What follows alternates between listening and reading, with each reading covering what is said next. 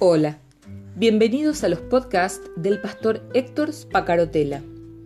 Escúchalos, compártelos, pues lo que Dios tiene para vos hoy también será de bendición para alguien más y será seguramente en el momento justo.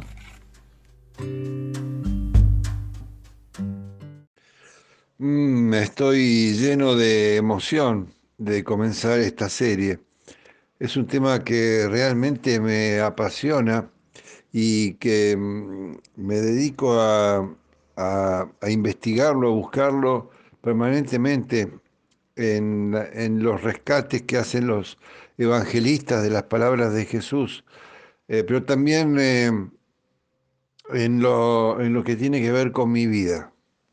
¿Cuántas veces hacemos la pregunta equivocada? Y cuando uno hace la pregunta equivocada, obtiene una respuesta que no es la que espera. Eso les pasó muchísimas veces a los discípulos, les pasó muchísimas veces a, personas que mm, se acercaban a Jesús haciéndole preguntas, pero no buscando una respuesta, sino buscando una reacción ante la pregunta que estaban haciendo. Y Jesús le decía a una persona días atrás, eh, Jesús responde únicamente cuando hay una pregunta que nace del corazón auténtico del hombre que la está haciendo.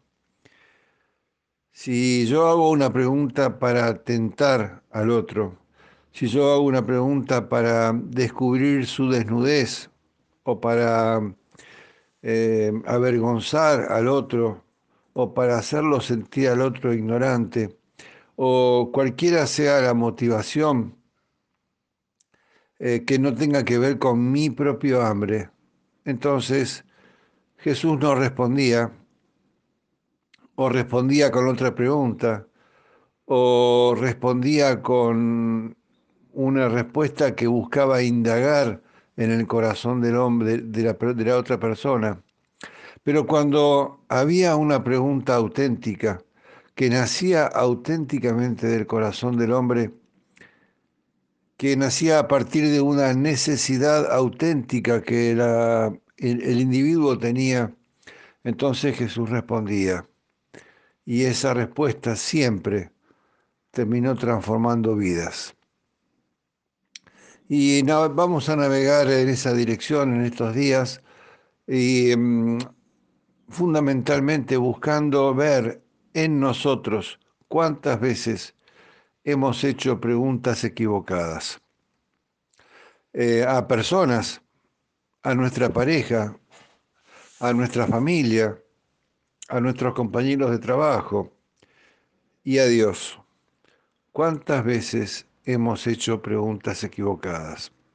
Yo te propongo navegar conmigo esta, esta temática, dedicar unos días a investigar y a indagar en nosotros mismos, porque oramos eh, buscando respuestas de Dios, pero buscamos respuestas a preguntas que no estamos haciendo bien.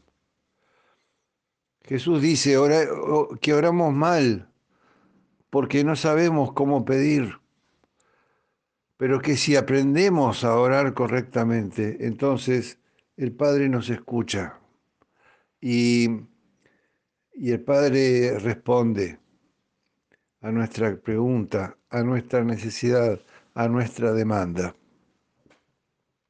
Evangelio de Juan, capítulo 4 versículo 27. Voy a leer desde el 27 hasta el 34 como introducción a este tema. Y el versículo áureo para esta semana, para esta eh, serie, es el 34.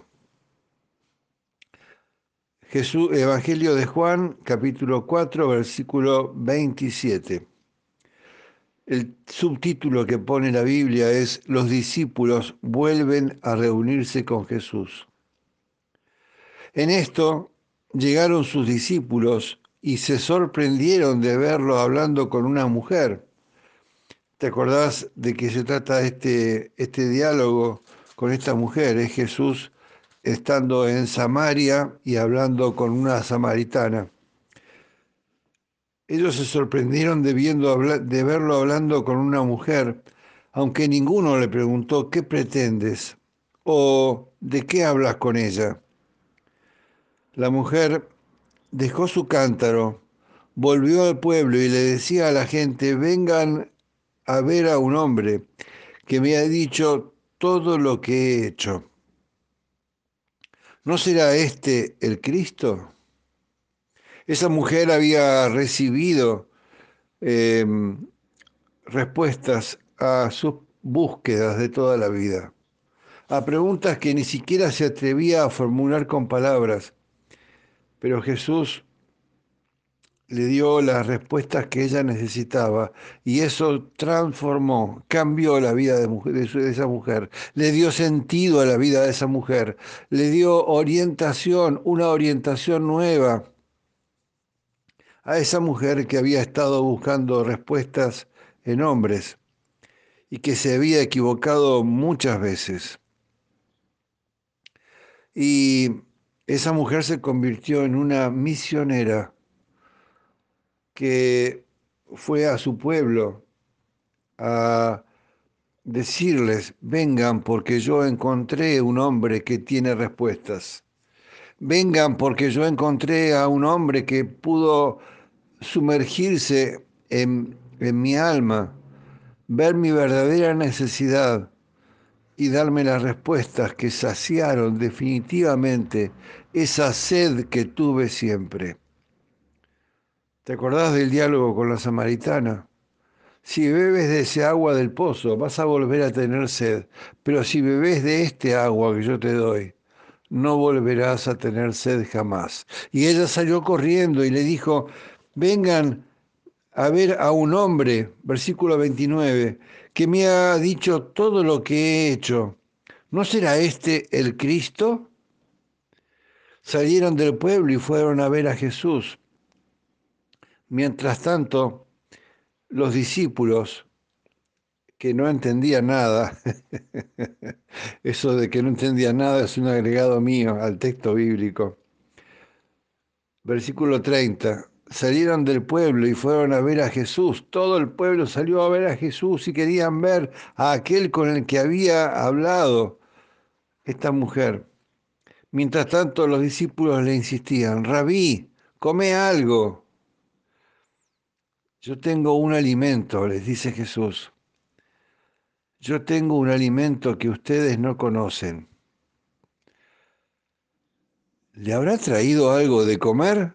Comenta. me, me causa gracia la inocencia de estos hombres, ¿no? ¿Le habrá traído algo de comer? Comentaban entre sí los discípulos. Y Jesús dice, y este es el versículo áureo, de la serie que estamos comenzando. Mi alimento es hacer la voluntad del que me envió y terminar su obra. Remarcalo en tu Biblia, subrayalo con, eh, con colores amarillos, destacalo, pegalo en la heladera, pegalo en tu agenda. Mi alimento es hacer la voluntad del que me envió y terminar su obra, les dijo Jesús. ¿No dicen ustedes todavía faltan cuatro meses para la cosecha? Yo les digo, abran los ojos y miren los campos sembrados. Ya la cosecha está madura, ya el segador recibe su salario y recoge el fruto para vida eterna. Ahora tanto el sembrador como el segador, el segador se alegrarán juntos, porque como dice el refrán, uno es el que siembra y otro el que cosecha. Yo los he enviado a ustedes a cosechar lo que no les costó ningún trabajo. Otros se han fatigado trabajando y ustedes han cosechado el fruto de ese trabajo. Mucho que aprender de un texto que ya conocemos o voy a hablar en singular, porque posiblemente para vos esto que estoy diciendo sea una, una verdad de perogrullo. Mucho que aprender respecto de un texto que tantas veces he leído. Mi alimento, dice Jesús, es hacer la voluntad del que me envió y terminar su obra. Y yo me pregunto, y comienzo esta serie con esta pregunta. ¿Tu alimento es hacer la voluntad del que te envió? ¿Realmente, de verdad? ¿De verdad estás preocupada o preocupado por hacer la voluntad del que te envió? Probablemente de tu pensamiento podría salir la respuesta preguntando, ¿y cuál es su voluntad? Le he preguntado muchas veces a Dios, ¿cuál es su voluntad? Vamos a trabajar en esta dirección en estos días. Si me lo permitís y si me acompañás, yo estoy, como te decía al principio, emocionado de poder trabajar esta temática con vos. Mi nombre es Héctor Espacarotela y estoy grabando este audio desde la ciudad de Río Gallegos, en Santa Cruz, Argentina.